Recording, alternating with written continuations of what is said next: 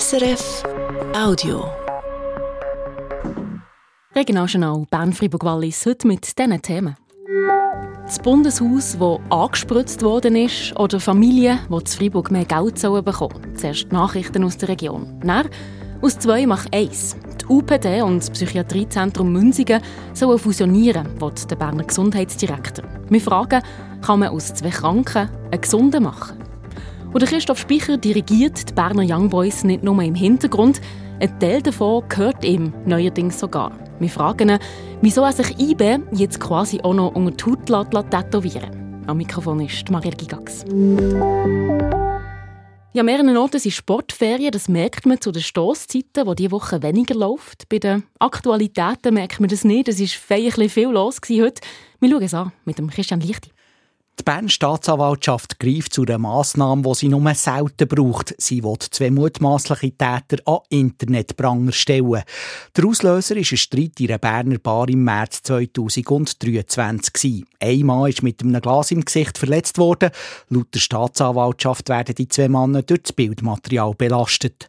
Die Berner Justiz hat in den letzten Jahren wegen Sportfans oder Demonstrantinnen und Demonstranten, die randaliert haben, öppen zu diesem Fahndungsmittel gegriffen. Ein Klimaaktivist hat heute einen Farbanschlag auf das Bundeshaus gemacht. Er hat die zwei grossen Eingangstüren von oben bis unten mit oranger Farbe eingesprayt.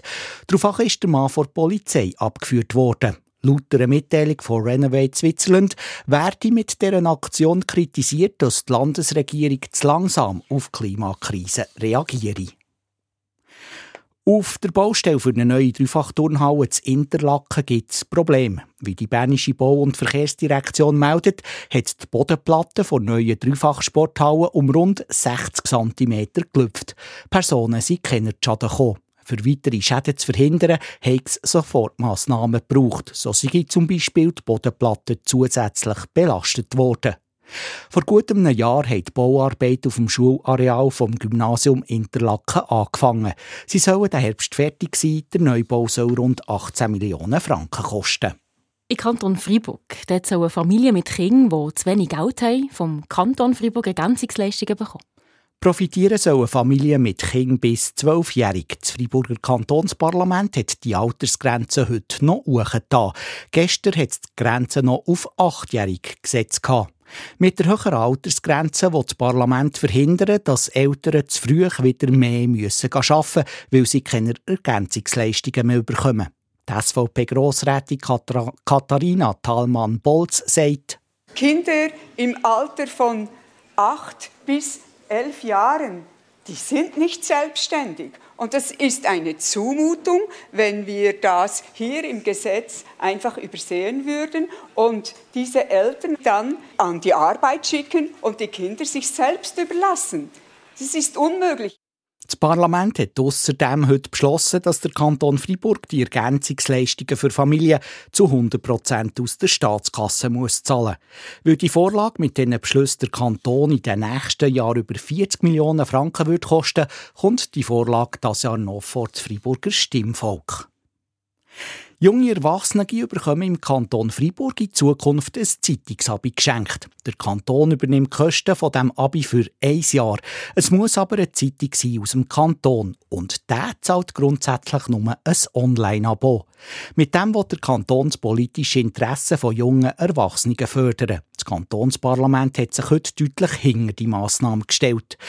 Wenn das Gesetz in der zweiten Lesung bestätigt wird, dann gilt für alle jungen Erwachsenen, die ab diesem Jahr 18 werden. Nach drei Jahren wird das Projekt ausgewertet. Wir gehen auf die Piste. Da ist im Unterwallis gestern ein Skifahrer ums Leben gekommen. Wie die Kantonspolizei Wallis meldet, ist der Mann mit zwei anderen im Skigebiet Bocht du Soleil unterwegs. Die Piste bei Champery war aber gesperrt, weil sie vereist war. Der Mann ist umgekehrt und er mehrere hundert Meter stotziges Board gerutscht. Der 47-Jährige ist noch auf der Unfallstelle gestorben. Am Samstag sind zehn Jugendliche und junge Erwachsene aus dem geschlossenen Erziehungszentrum Camon im Ungerwallis ausgebrochen. Heute hat die Polizei einen weiteren Mann von dieser Gruppe erwischt. Noch gehen sie von diesen zehn drei Personen auf der Flucht. Und zum Schluss der Aktualität, Christian Lichti, noch eine Nachricht aus dem Sport. Der SC Bern und der Sportchef Andrew Abbott gehen Ende Saison trennte Wege. Wie der Hockeyclub meldet, wird die Zusammenarbeit nicht mehr weitergeführt und wir sind zum Schluss gekommen, dass der Entscheid für beide Seiten sinnvoll sei. Der Andrew Abbott hat acht Saison lang für den SCB geschafft, zuerst als Spieler, dann eben als Sportchef. Der SC Bern hat diesen Morgen auch schon einen Nachfolger präsentiert. Neuer Sportchef wird der Patrick Bertschi. Und er hat schon beim SC Bern gespielt, ist nach seiner Aktivzeit beim EHC Kloten für den Nachwuchs verantwortlich und dort nach Sportchef geworden. Auch von den Berner Young Boys gibt es heute News. Bevor wir genauer anschauen, wie Christoph Speicher auch noch als Aktionär bei IB einsteigt, zu Fusionsgelüst der Psychiatrie. Die Universitären Psychiatrischen Dienste Bern UPD und das Psychiatriezentrum Münzigen PZM wollen fusionieren. Heute ist bekannt worden, dass die beiden Psychiatrien und der Kanton Bern eine entsprechende Absichtserklärung unterschrieben haben. Rund diese Fusionsstange gibt es die grösste Psychiatrie der Schweiz. Der Kanton ist bei UPD und PZM Mehrheitsaktionär. Das Ziel wäre eine Fusion im Jahr 2025 oder 2026. Bevor es aber zur Fusion kommt, gibt es noch ein paar Stolpersteine und viele offene Fragen. Dominik Meyerberg. A Letter of Intent haben wir unterschrieben, heisst es in der Medienmitteilung von UPD, PZM und dem Kanton Bern. Eine Absichtserklärung. Die drei zusammen könnten sich also unter Umständen vorstellen, dass es zur Fusion kommt. Dass die zwei Psychiatrien gerne heiraten das ist nichts Neues. Schon vor einem Jahr haben sie an einer Medienkonferenz gesagt, dass man sich das sehr gut vorstellen könnte. Mehr noch, dass man sich das wünscht. Die Verwaltungsratspräsidentin von UPD AG, Patricia Kellerhals, sagt heute, also auf Seite PZM und UPD sind wir nach wie vor überzeugt, dass das der einzige richtige Weg ist für die adäquate Versorgung im Bereich Psychiatrie für die Bevölkerung. Und der Gesamtregierungsrat hat klar signalisiert, dass er das Zielbild von dieser Fusion unterstützt. Und mit dieser Absichtserklärung übernehme der Kanton jetzt auch die Führung des Projekts. Fusionieren wollen die zwei Psychiatrien aus mehreren Gründen. Zum Beispiel macht es keinen Sinn, zwei Psychiatrien geografisch so nah beieinander zu führen, sagt der Verwaltungsratspräsident vom Psychiatriezentrum Münzigen, der Jean-Marc Lütti. Im Weiteren als fusioniertes Unternehmen haben wir für die heutigen und morgigen Herausforderungen die klar besseren Antworten bezüglich einerseits Versorgungsqualität und Quantität, Fachkräftemangel, Investitionen und der Wirtschaftlichkeit. Für die Regierung vom Kanton Bern ist eine Fusion allerdings noch gar nicht definitiv. Der Sprecher der zuständigen Gesundheitsdirektion, der Gunter Kargibel, sagt dazu, Nein, es ist eine Absichtserklärung, eben ein Letter of Intent. Alle sind sich einig, wir wollen zu dem Ziel marschieren. Äh, falls wir alle Stolpersteine können auf die Seite räumen, die sie jetzt noch hat, dann nachher kommen wir zum Ziel und dann wäre ein Zusammenschluss möglich. Der Kanton wird nämlich vorher noch wichtige Angaben auf dem Tisch haben. Zum Beispiel, was die beiden Psychiatrien mit den Gebäuden vorhaben, die zum Teil unter Denkmalschutz stehen. Und dann möchte der Regierungsrat auch gerne einen Businessplan sehen. Und der Businessplan sollte auch aufzeigen, was würde passieren, wenn beide Psychiatrien einzeln würden weitermachen würden. Dass man das wirklich gut kann vergleichen kann. Bis wann können also die UPD und das PZM die Antworten am Kanton liefern? Die Verwaltungsratspräsidentin der Universitären Psychiatrischen Dienst, Patricia Kellerhals, sagt auf diese Frage, wir müssen zuerst in einem Meeting, das wir Mitte Februar abgemacht haben, verstehen, in welchem Detail der Kanton das will. Weil die meisten von diesen Fragen haben wir im Rahmen des Projekts geklärt beziehungsweise sind in den Unternehmen bereits geklärt worden. Von dem her kann ich Ihnen den Zeitrahmen nicht genau angeben, weil ich noch nicht weiß, in welchem Ausmaß, dass man jetzt dort nochmal im Detail muss eintauchen muss. Und dann geht es auch noch um die Frage, was die Fusion der Kanton würde kosten. Das können wir heute noch nicht abschätzen, sagt der Gundekar Giebel. Und das wollen wir zuerst noch herausfinden. Wenn es aber äh, Kredite braucht, dann nachher müssen die von der Grossen Rat.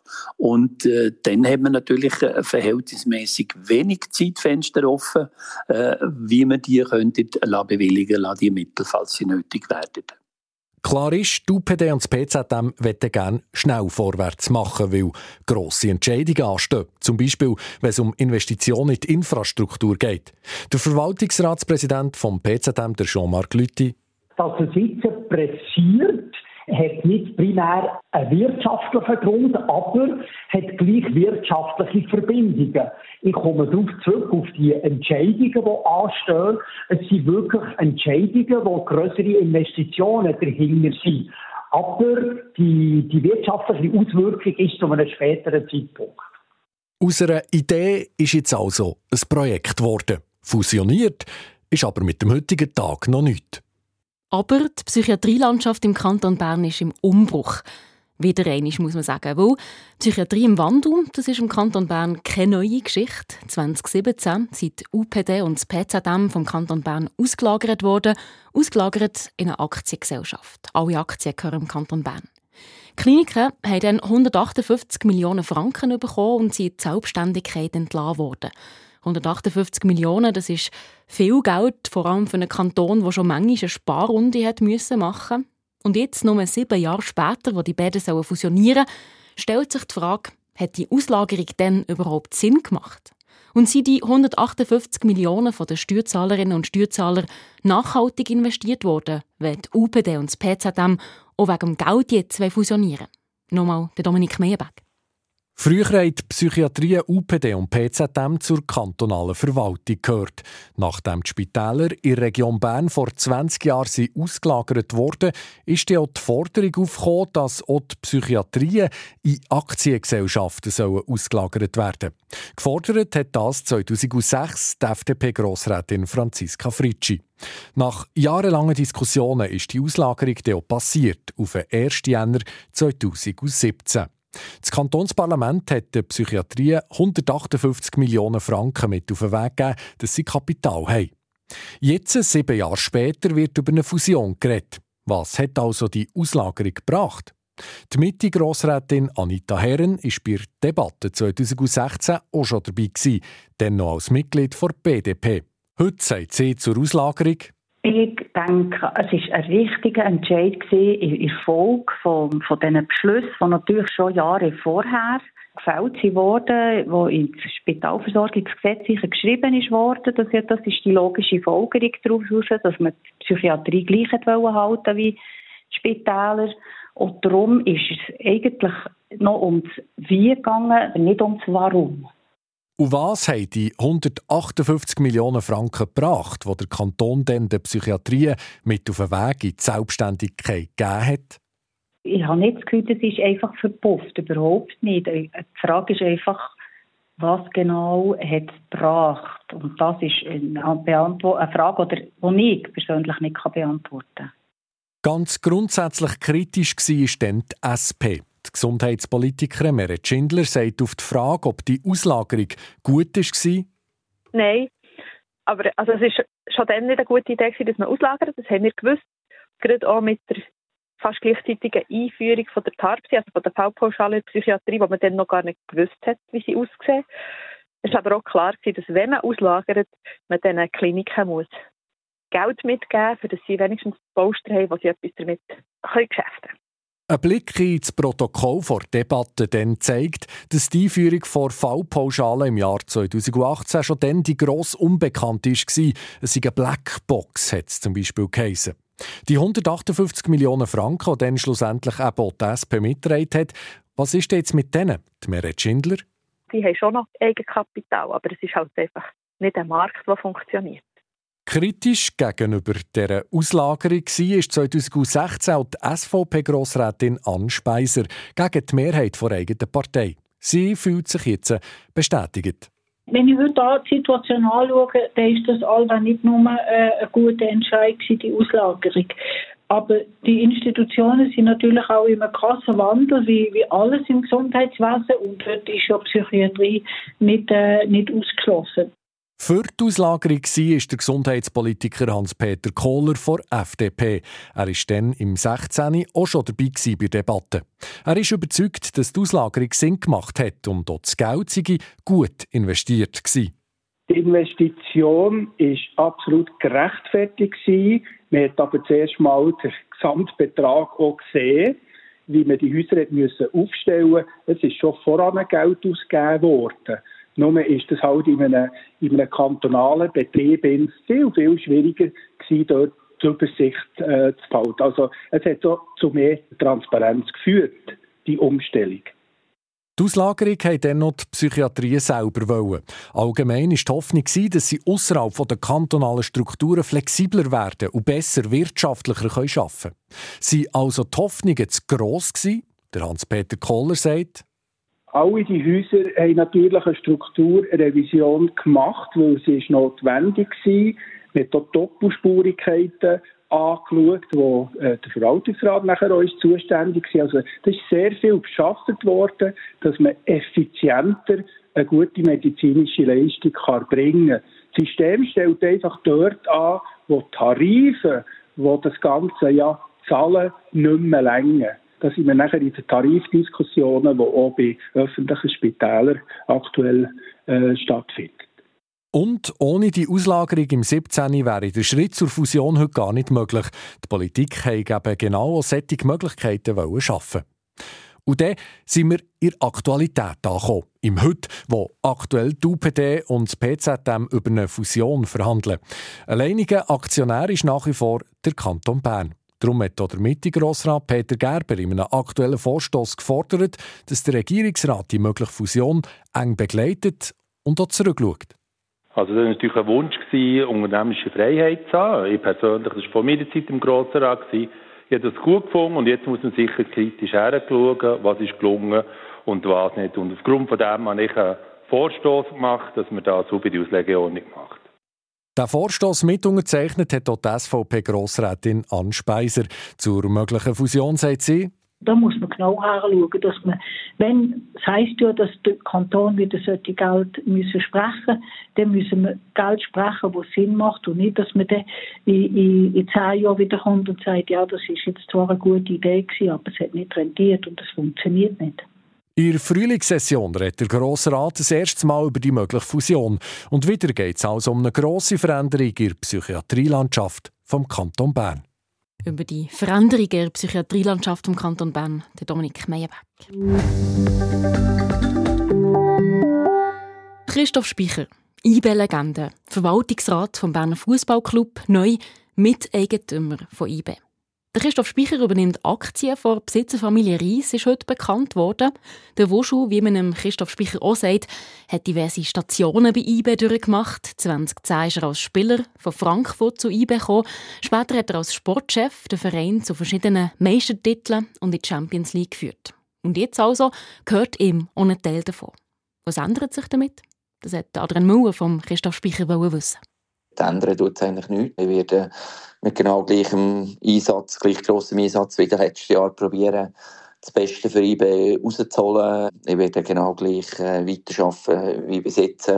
werden für alle Menschen gleich zugänglich sein, selbstverständlich. Ich glaube, das Wichtigste ist eben, dass wir die Werte bei IB können, können aufrechterhalten können. Aber gleich eben jetzt seid ihr Mitbesitzer von IBE. Euch gehört IBE, die Institution zu Bern. Das würde mich gleich noch wundern, was, ist denn eure Motivation, für jetzt so diesen, diesen Schritt zu machen oder gemacht zu haben? Es war in erster Linie ein Wunsch von, von Jöcki Ries, von Familie Ries, der das vor schon relativ langer Zeit äh, mal äh, thematisiert hat und dann äh, mit mir angehen wollte. Geht sicher auch um äh, breite Abstützung vom, vom Aktionariat, langfristige Planung auf strategischer Ebene, eben, dass man da auch auf der langfristigen Perspektive gute Voraussetzungen hat. Die Jogi Ries hat letztes Jahr bewiesen, dass er immer nur das Allerbeste äh, ihn hat wollen. Und äh, das war äh, eine der Massnahmen, die er eben auf dem in Bezug auf die langfristige Perspektive sicher als wichtig erachtet hat.